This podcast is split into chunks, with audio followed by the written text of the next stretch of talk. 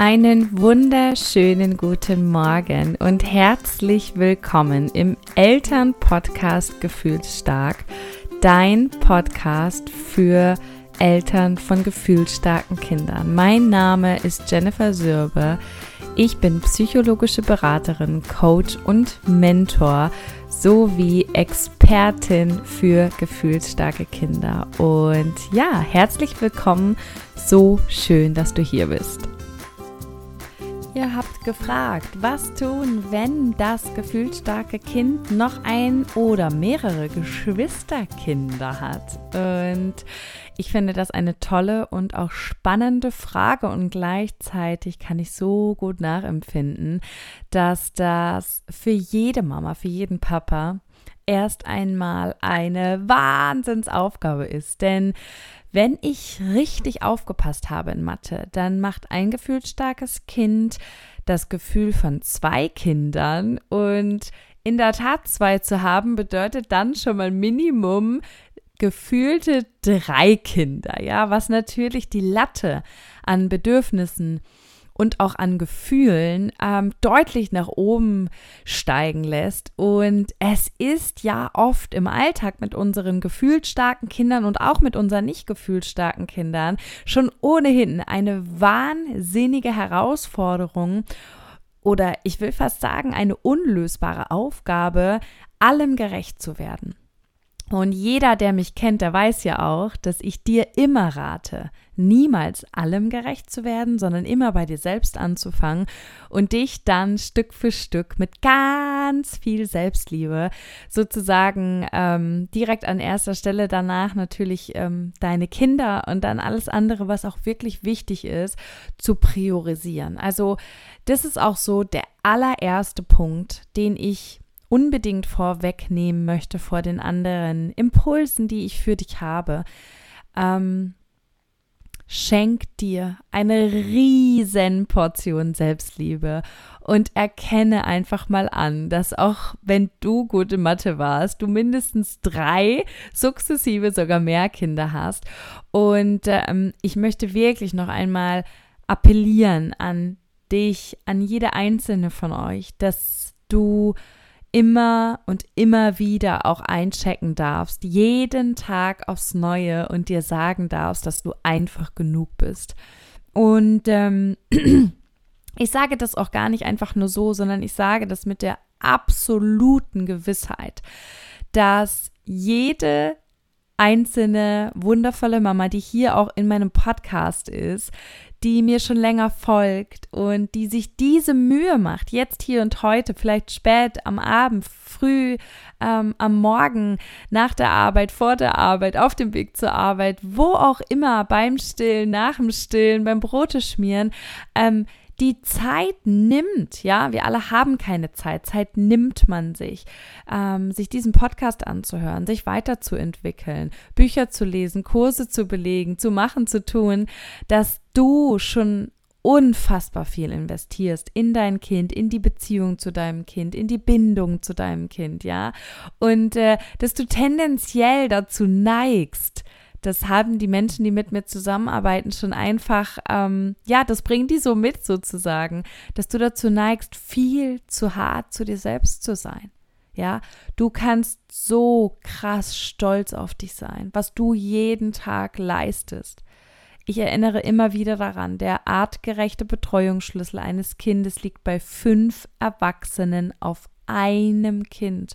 Ja, das ist das, was es damals, was damals artgerecht hieß. Ja, ähm, und deswegen ist es per se schon so, das ist nichts, was ich sage, ähm, sondern das darfst du dir selber schon sagen. Mann, du bist genug. Ganz ehrlich, du bist schon jetzt mehr als genug. Und gerade wenn wir dann weiter denken an ähm, Geschwisterkinder, mehrere Geschwisterkinder vielleicht auch. Ähm, und da endet es ja nicht. Ja, da geht es ja jetzt richtig los. Der Ehemann, der Haushalt, die Arbeit, die Freunde, der Mental Load, die eigene Körperpflege, die Selbstfürsorge. Ähm, ja, der unaufgeräumte Keller etc. pp. Das kommt ja alles noch oben drauf. Aber du bist halt schon jetzt genug. Und das Wichtigste ist, dass du lernst Tag für Tag, egal wie voll dein Tag ist, weil wenn du ehrlich bist, stehst du morgens auf und du könntest den Tag bereits ja voll bis 24 Stunden später füllen mit Dingen, weil es gibt immer etwas zu tun. Im Leben mit Kindern gibt es immer etwas zu tun. Und zwar immer mehr, als wir eigentlich tun können. Ja, also das ist schon mal so ein Grundgesetz, wenn man Kinder hat. Ähm, das war bei mir aber auch im Leben ohne Kinder schon so. Ja, es gibt ja auch so die Menschen, die einfach immer was zu tun haben, die immer eine To-Do-Liste haben, die immer irgendwie was auf dem Zettel haben. Und äh, wenn du da eh schon so einen Hang zu hast, dann gilt das für dich erst recht. Ja, also erstens, selbst Liebe ganz groß schreiben. Bei allem, was du tust mit deinen Kindern, wenn es eins, zwei, drei, mehrere sind, ähm, vergiss nie, die Bedürfnisse, die Gefühle verdoppeln sich, verdreifachen, vervierfachen, verfünffachen sich, je nachdem, wie viele Kinder du hast.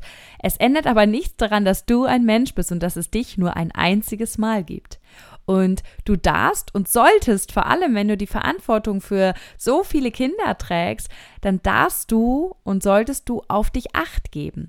Denn von dir geht alles aus. Ja, also das ist ganz lange so, auch wenn unsere Kinder später schon älter sind. Wir sind mit unseren Männern gemeinsam oder der eine mehr, der andere weniger. Das spielt gar keine Rolle. Aber wir als Eltern, wir sind sozusagen so die Zugführer.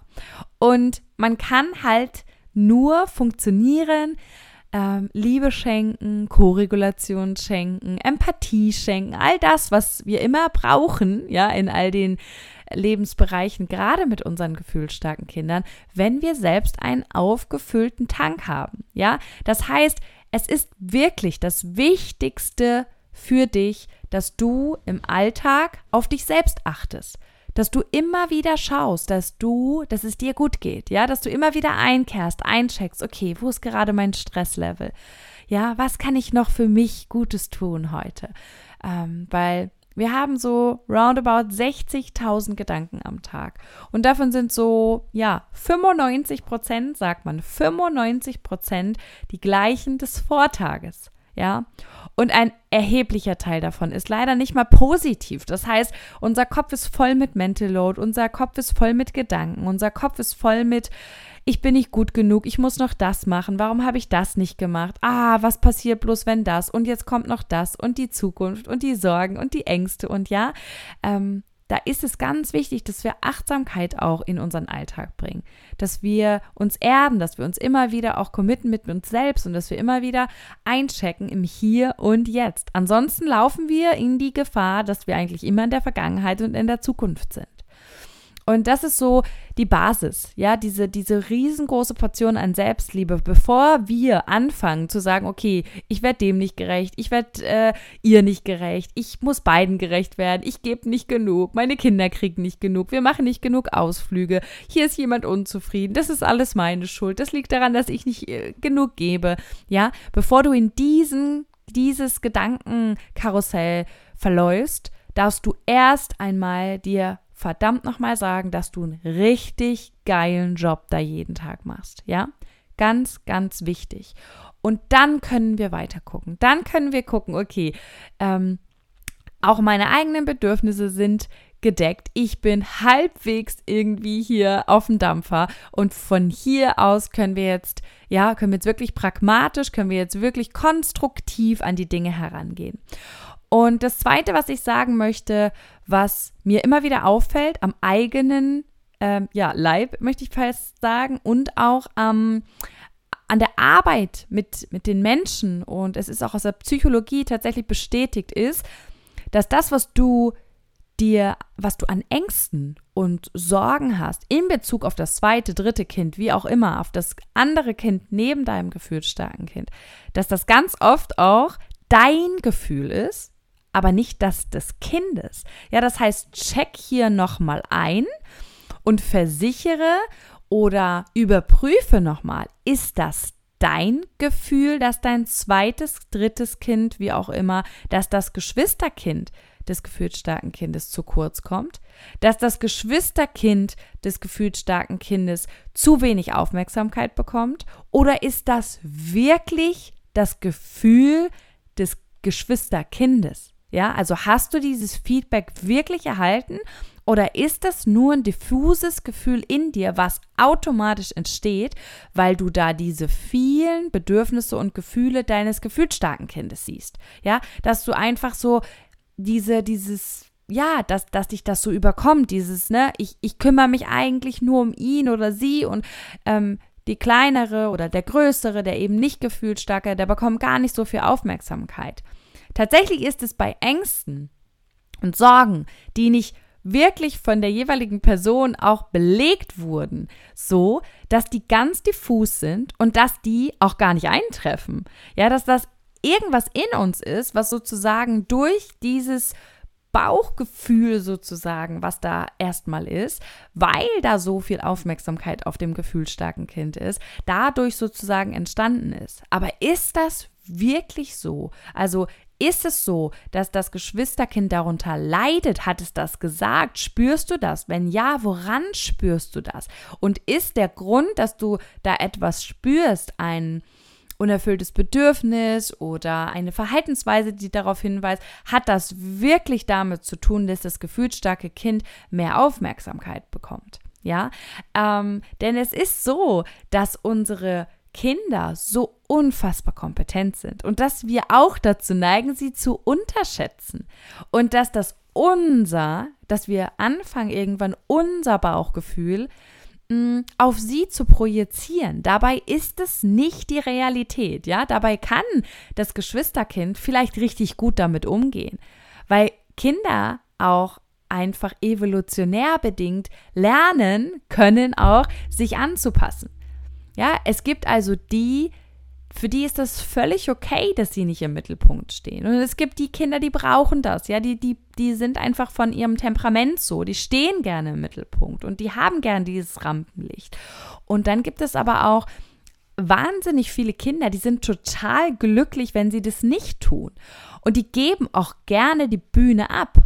Ja, also das sind oft introvertierte Kinder, aber die müssen auch nicht unbedingt introvertiert sein. Und es reicht einfach, dass sie, dass, dass sie sich einfach gut genug selbst durchsetzen können. Sie sind kompetent genug, um ihre Bedürfnisse auch in, im Raum eines gefühlsstarken Kindes zu äußern. Ja, also da sogar mehr denn je, weil sie eigentlich ja den ganzen Tag miterleben, ja, wie, wie Gefühlserleben, Bedürfnisäußerung funktioniert. Also sie, sie bekommen das ja unweigerlich auch mit, je nachdem, wie alt sie sind.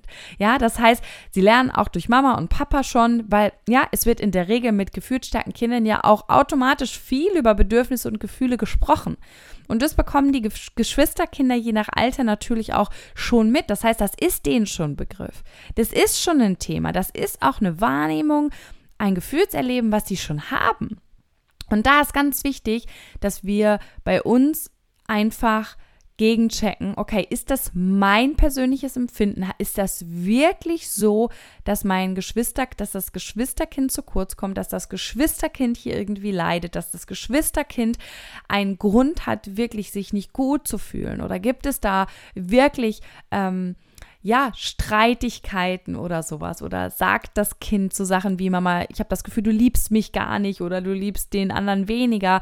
Ähm, ja, wenn es das gibt, dann haben wir da was, wo wir ansetzen dürfen. Ja, und dann können wir erklären. Je nach Alter des Kindes können wir diese Dinge erklären. Können wir sagen, weißt du, jedes Kind hat so, hat so sein sozusagen ähm, Akku, ja, so könnte man das vielleicht kindgerecht erklären. Man kann sagen, ähm, es gibt so einen Liebesakku. Und der Liebesakku von deiner kleinen Schwester, von deinem kleinen Bruder, der, das ist ganz wichtig, dass der immer aufgefüllt ist, weil wenn der nicht aufgefüllt ist, dann geht es deiner Schwester oder deinem Bruder nicht gut, ja, dann ähm, wenn der nicht aufgefüllt ist, dann brauchen die ganz, ganz viel Hilfe.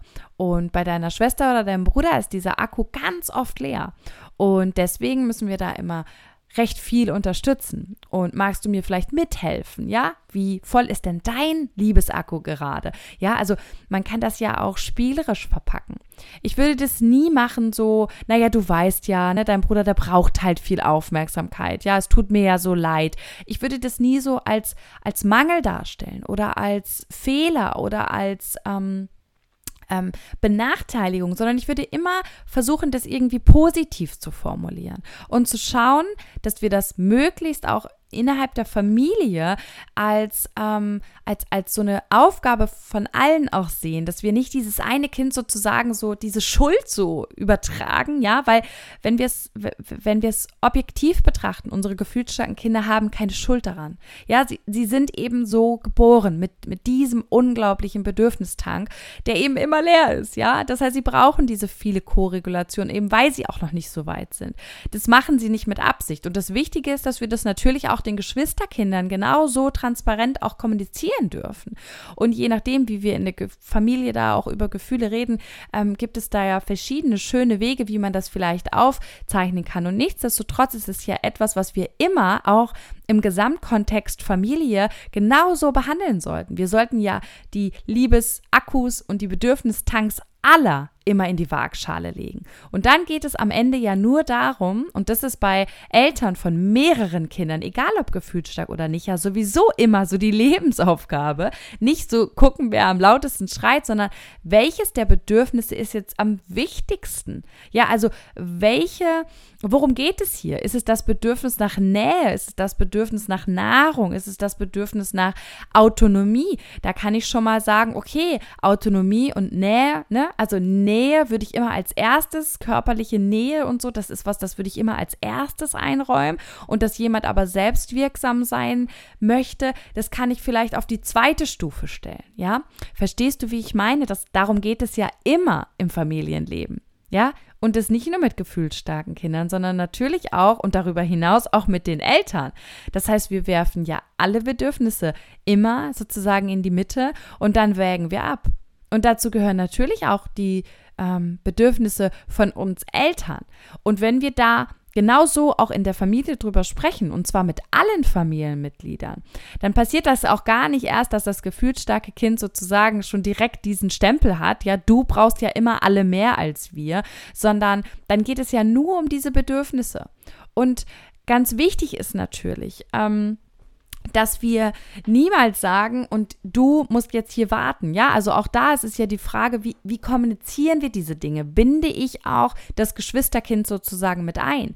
Ich kann das immer positiv formulieren und kann immer sagen, weißt du, der, ähm, keine Ahnung, der Janis, der braucht uns beide gerade richtig arg. Magst du mir helfen? Komm, wir machen jetzt das und das. Ja, zack, habe ich den anderen auch mit eingebunden. Ich glaube, das ist auch was, ähm, da komme ich auch schon zum nächsten Punkt binde das Geschwisterkind so mit ein, dass es das eigentlich gar nicht spürt, sozusagen, dass das andere Kind so ähm, die, diese vielen Bedürfnisse hat und dass es da un, einfach so krass um das andere geht, sondern versucht das immer auch mit einzubinden.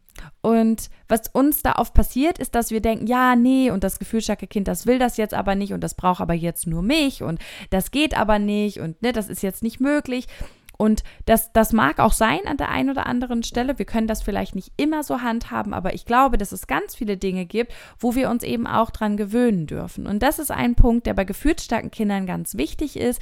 Gerade neue Dinge. Gerade Dinge, die gefühlsstarke Kinder so eigentlich gar nicht wollen und die wir ihnen versuchen, aber dann doch vielleicht auf eine liebevolle Art irgendwie, ja, dass sie das so kennenlernen dürfen und dass wir so sagen, hey Mensch, lass uns das doch mal ausprobieren. Das, das dürfen wir auch mit gefühlsstarken Kindern machen. Ja, also das ist total okay. Und wir fürchten uns oft vor diesen Dingen und wir gehen dem dann auch schon einfach ja, pauschal aus dem Weg, weil wir sagen, das wird sowieso nichts, ja. Aber wir dürfen immer daran denken, Veränderungen brauchen auch bei nicht gefühlsstarken Menschen so roundabout 30 Tage, wenn wir Veränderungen in unseren Routinen vornehmen, damit die so wirklich in Fleisch und Blut übergehen, dauern so 30 Tage. Und bei gefühlsstarken Kindern dürfen wir da nochmal ganz besonders drauf acht geben, dass die ein Thema mit sowas haben. Ja, gefühlsstarke Kinder haben eben meistens schon in die Wiege gelegt, dass sie ähm, gerade was Übergänge oder Veränderungen in ihren Strukturen ähm, da, da, da, da, das fällt ihnen sehr schwer. Da haben sie sehr dran zu nagen. Und das ist was, wo sie sich erstmal so ein bisschen gegen sträuben und denken, nee, und das will ich nicht, und das ist aber meins und äh. Aber das heißt nicht, dass das per se nicht klappt sondern wir dürfen das immer und immer wieder probieren. Ja, also hier auch ein bisschen mutiger werden, ähm, vielleicht auch in der Kommunikation und in der Herangehensweise eben dieser Themen. Ja, also das ist einfach nochmal so ein Punkt, wo ich glaube, dass wir da auch ganz, ganz viel Entlastung rausnehmen können, indem wir das nicht so sehen, als dass wir sagen, okay, wir müssen jetzt hier eine Trennung vornehmen und ich kann in dem Moment jetzt das andere Kind nicht ähm, sozusagen dem nicht gerecht werden, sondern das viel mehr zu verbinden und viel mehr zu gucken, wie kann ich das Geschwisterkind oder die Geschwisterkinder hier auch mit in diese, ähm, ja, in diese Aufgaben mit reinnehmen, ohne dass das so in diese Wert, Wertung fällt, ohne dass ich meinem gefühlsstarken Kind auch dafür Vorwürfe mache, ja, nur weil du wieder mehr brauchst, müssen die anderen jetzt. Das würde ich gar nicht so machen, weil das ist eine Verurteilung und das ist eine Absprechung ja wieder auch von Gefühlen und, und Bedürfnissen und das, das rückmeldet dem Kind auch nur, du bist nicht gut so wie du bist. Du bist nicht richtig so wie du bist. Ja, wegen dir haben wir jetzt mehr Arbeit und das wollen wir ja nicht. Ja, wir wissen ja, unsere gefühlsstarken Kinder, die können nichts dafür. Das ist eben genau das, was sie ausmacht und das ist genau das, was sie brauchen und nichts als dass sie das kommunizieren, tun sie, ja, und das haben sie verdient. Sie sind jung, sie sind unerfahren, sie haben nicht die Lebenserfahrung, sie sind gehirntechnisch einfach noch nicht so weit und sie können es noch nicht besser, ja. Das ist ja so, so einer meiner Mantras auch für dich.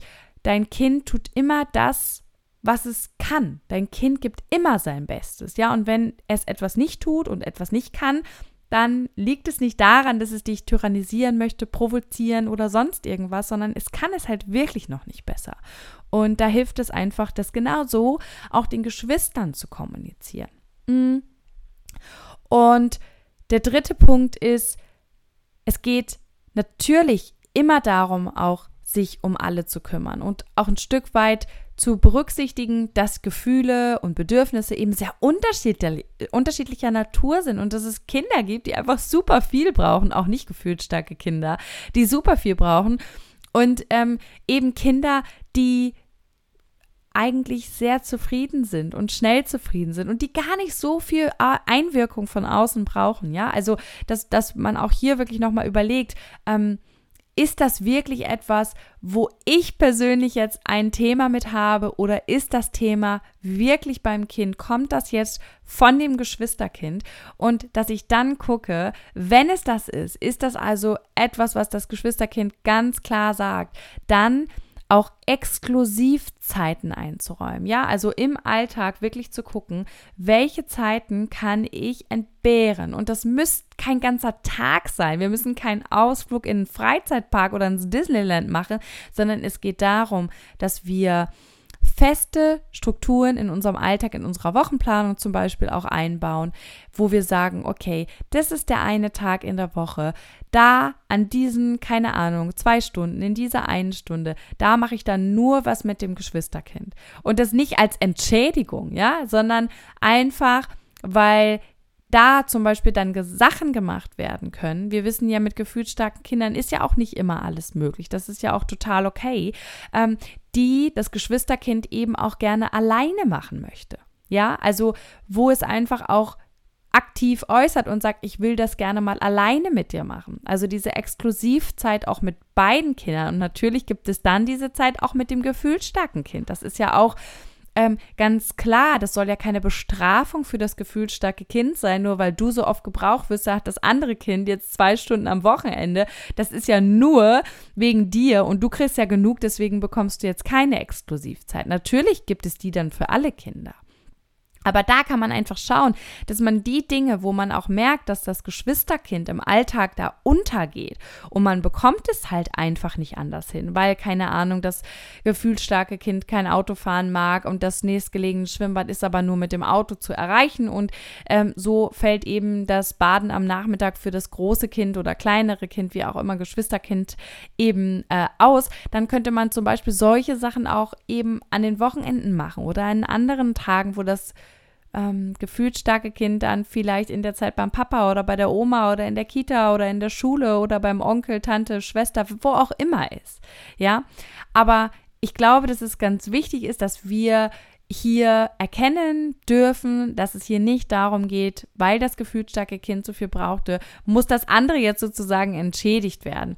Dass das eher etwas ist, was so in uns dieses Gefühl ist. Und im Alltag, im Umgang mit den Gefühlen, das wäre so der vierte Punkt, dass wir im Alltag, im Umgang mit den Gefühlen unseres gefühlsstarken Kindes auch genauso umgehen vor den Geschwisterkindern. Ja, das ist nichts, wofür wir uns schämen müssen. Das ist auch nichts, wofür das gefühlsstarke Kind sich schämen muss.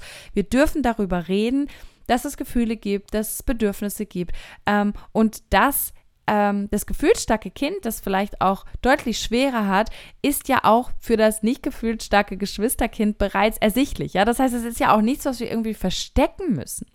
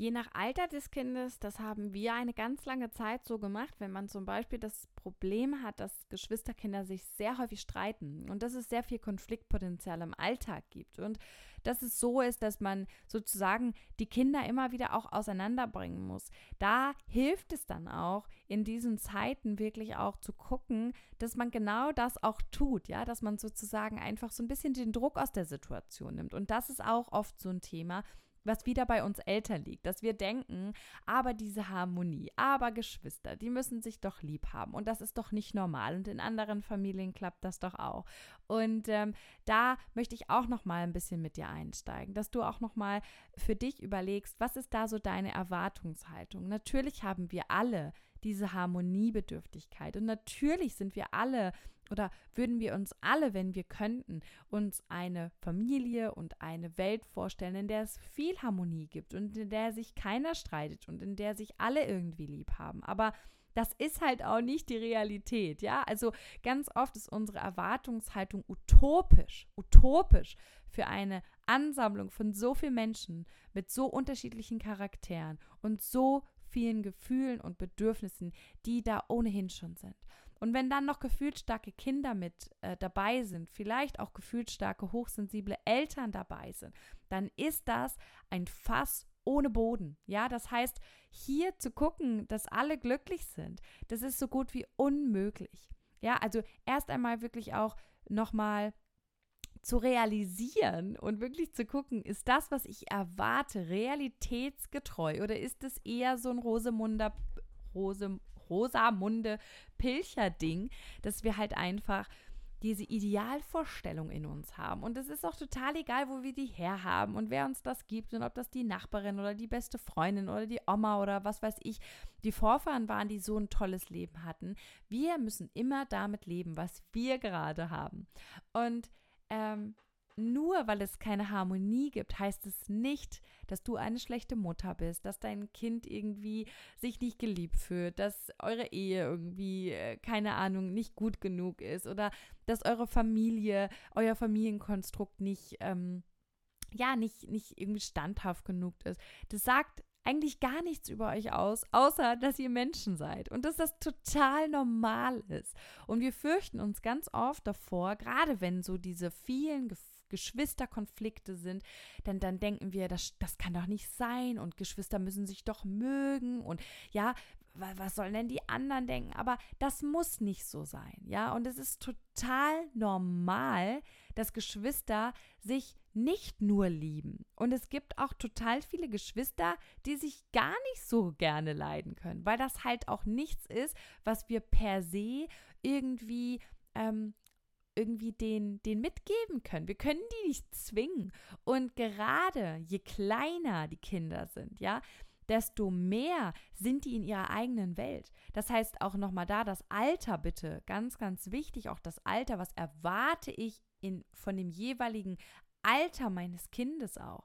Kinder können erst im Alter von vier Jahren allmählich diese Empathie auch für andere Menschen entwickeln. Und da rede ich nicht von der Empathie, die ein Erwachsener hat, sondern sie checken da das erste Mal, dass sie selbst, was die fühlen, dass das nicht jeder fühlt, sondern dass jeder sozusagen eigene Gefühle und Bedürfnisse hat. Ja, dieses Thema Teilen und so weiter, das, das ist erst da, langsam entwickelt sich das erst. Das heißt, ich kann nicht erwarten, dass mein vierjähriges Kind und mein sechsjähriges Kind da total harmonisch ähm, irgendwie sitzen und spielen und sich lieb haben und dass es da keinerlei Konflikte gibt. Natürlich weiß ich auch, dass du dir das nicht so vorgestellt hast und dass dir das klar ist, aber ich möchte das wirklich nochmal in aller Deutlichkeit sagen. Konflikte innerhalb der Familie, Ungereimtheiten, unterschiedliche Bedürfnisse, unterschiedliche Charaktere ist komplett normal. Ja, also das ist alles überhaupt nichts Unnormales. Das weist nicht auf eine ungesunde Beziehung zueinander hin. Das äh, weist auch nicht auf eine ähm, irgendwie nicht intakte Familie oder schlechte Verhältnisse oder sonst irgendwas. Es sagt nichts über deine Qualitäten als Mutter aus. Es sagt lediglich aus, dass wir hier auf einer Welt mit Menschen leben. Ja, und dass jeder von uns mit seinen eigenen Themen hier hochkommt, mit seinen eigenen Charakteren, mit seinem eigenen Temperament, eigenem Stresslevel, eigenem Handwerkszeug auch mit der, mit der ganzen Kacke da draußen umzugehen. Und da sind wir mal besser, mal schlechter drin und dann sind die eigenen Bedürfnisse eben auch mal mehr und mal weniger aufgefüllt. Und es ist vollkommen normal, ja? Konflikte sind nichts Negatives. Es gibt keine negativen Gefühle. Wenn wir das erstmal mal annehmen, und verstehen, dass das alles vollkommen in Ordnung ist. Ja, und dass es, dass es passieren kann und dass es sogar normal ist, dass das passiert. Weil was wäre das für eine toxische Welt, wenn sich alle verstehen würden, wenn jeder das tun würde, was der andere will? Ja, das, das, das, da würde Persönlichkeitsentfaltung ja aufhören. An dieser Stelle würde keiner mehr so sein, wie er wirklich ist, sondern wir wären alle nur noch Roboter und wir würden alle irgendwie das Gleiche fühlen und denken und wollen.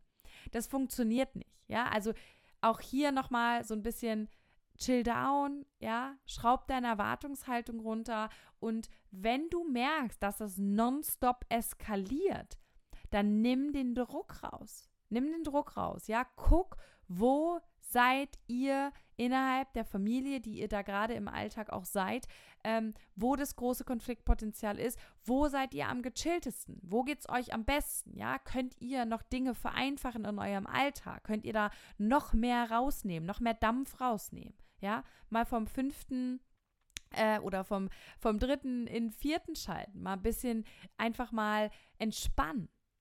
Also darum geht es ganz oft. Es geht ganz oft um das, was in, in uns abgeht.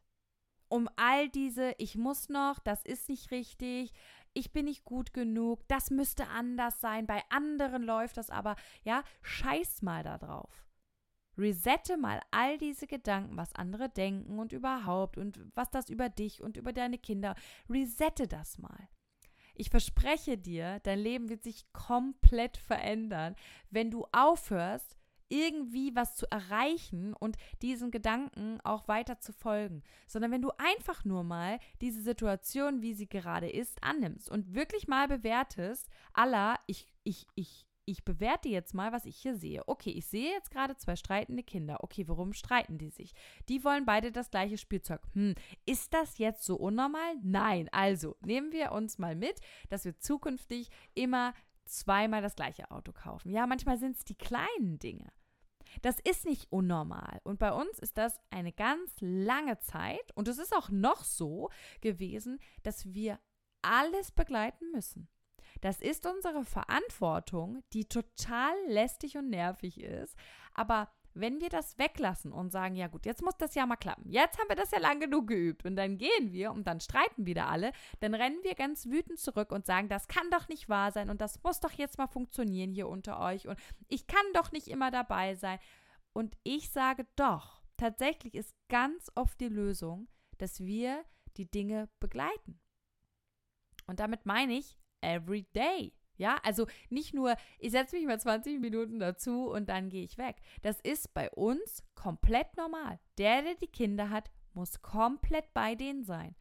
Und das ist nichts, was wir nett morgens mit einem Morgenkreis irgendwie einführen. Dann begleiten wir die Kinder eine Stunde und danach, so wie ich das auch von meiner Freundin kenne, danach spielen die schön alleine und ich kann mich verziehen. Nee, das funktioniert bei uns heute ganz oft noch nicht. Meistens ja, mal 20 Minuten, mal fünf, mal gar nicht, ja. Also ähm, da auch bitte, bitte, bitte immer, immer gucken, okay, was erwarte ich hier? Es ist aber komplett normal, dass es sein kann, dass du deine Kinder immer begleiten musst, weil es ansonsten zu permanenten Reibungen kommt. Ganz normal. Da sitzen zwei, das darfst du dir so vorstellen, unreife Gehirne, die keine Ahnung haben, wie das Leben funktioniert, auf Deutsch gesagt.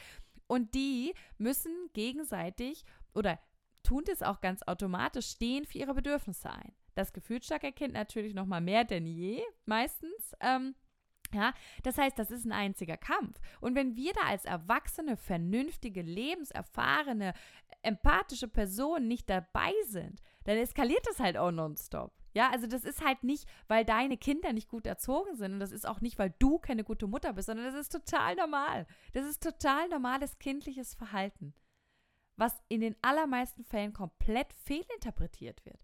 Und das Ende ist, wir haben so viel Geschwisterschreit, was ist bei uns falsch?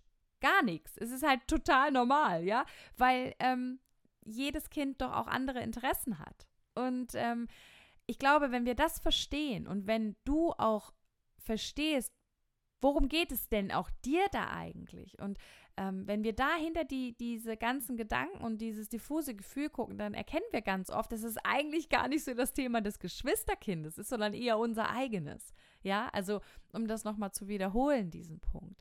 Und ähm, wenn du aber einfach merkst, da, da habe ich angefangen und da möchte ich auch gerne jetzt zurückkommen, das war jetzt aber auch alles nochmal ganz wichtig, wenn du aber merkst, dass es halt einfach nicht funktioniert, dann entzerre, wo du entzerren kannst. Wir haben ganz lange viele Veranstaltungen, viele Dinge im Alltag auch ähm, getrennt voneinander gemacht. Wir haben die Kinder sozusagen auseinandergehalten eine ganz lange Zeit, weil wir einfach gemerkt haben, dass irgendwie war das so ein so ein Ding. Wenn wir zu viert im Raum waren, ey, es war jedes Mal irgendwie so ein hohes Konfliktpotenzial unter den Kindern, dass wir irgendwann gesagt haben, okay, wir machen das jetzt erstmal nicht mehr. Und immer wenn wir gespürt haben, ah, es geht wieder los, dann hat der eine gesagt, geht ihr raus? Nee, wir gehen, alles klar. So, und dann sind zwei rausgegangen, haben am Sandkasten gespielt, sind Bobbycar fahren gegangen. Wir haben ganz oft auch wirklich gesagt, okay, Papa geht mit dem Großen schwimmen, die Mama macht mit dem Kleinen, keine Ahnung, den Mittagsschlaf, als ich da auch noch gestillt habe und so. Also wir haben das ganz oft dann auch sozusagen sofort, wenn wir das gespürt haben, haben wir das auch entzerrt. Jetzt hast du vielleicht nicht diese Möglichkeiten. Ja, vielleicht ist der Papa nicht da, vielleicht hast du keine Verwandtschaft in der Nähe. Dann musst du natürlich irgendwie gucken, wie du das anders hinbekommst. Ja, also dann kann es vielleicht sein, dass äh, das Geschwisterkind, das kommt ja auch immer aufs Alter an, vielleicht beim Nachbarkind. Ähm, keine Ahnung, Zeit verbringt oder das, je nachdem, wenn das schon ein bisschen größer ist, dass es vielleicht auch irgendwie äh, in der Zeit in die Stadtbücherei geht oder wie auch immer. Wir, wir müssen das natürlich in unserer Verantwortung halten und wir können das eben nicht als Strafe und jetzt müsst ihr auseinander und wenn das hier nicht funktioniert, dann müssen wir euch trennen, sondern auch hier ganz wichtig, dass wir einfach merken, das ist so eine präventive Sache und ich verspreche euch, es wird auch wieder andere Zeiten geben. Es wird nicht für immer so sein.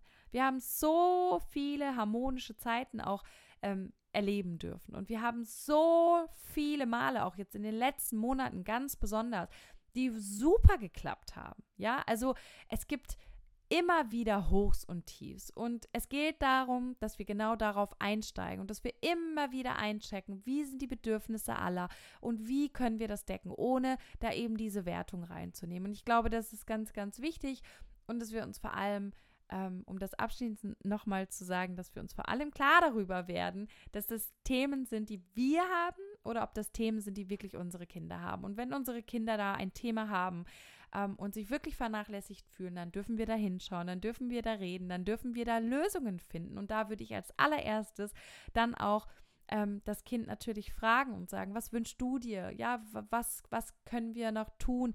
Ähm, Du sollst natürlich nicht das Gefühl haben und natürlich liebe ich euch alle gleich viel. Ja, also diese Dinge, die dürfen wir auch immer und immer wieder sagen. Ja, auch da denken wir dann, ja, das, das ist doch klar und das, das, das muss ich doch nicht immer wieder sagen, aber das ist völlig okay. Ja, also das sagen wir unserem Partner auch tendenziell ja viel zu selten und es ist es ist was, was wir immer wieder sagen dürfen und was wir immer wieder auch in Erinnerung rufen dürfen. Und Genau, ja, ich glaube, das waren so die Sachen, die mir ganz doll auf der Seele gebrannt haben. Und ähm, vielen Dank auch an die äh, Followerin, die diesen Vorschlag hatte. Ich fand das ein ganz, ganz tolles Thema.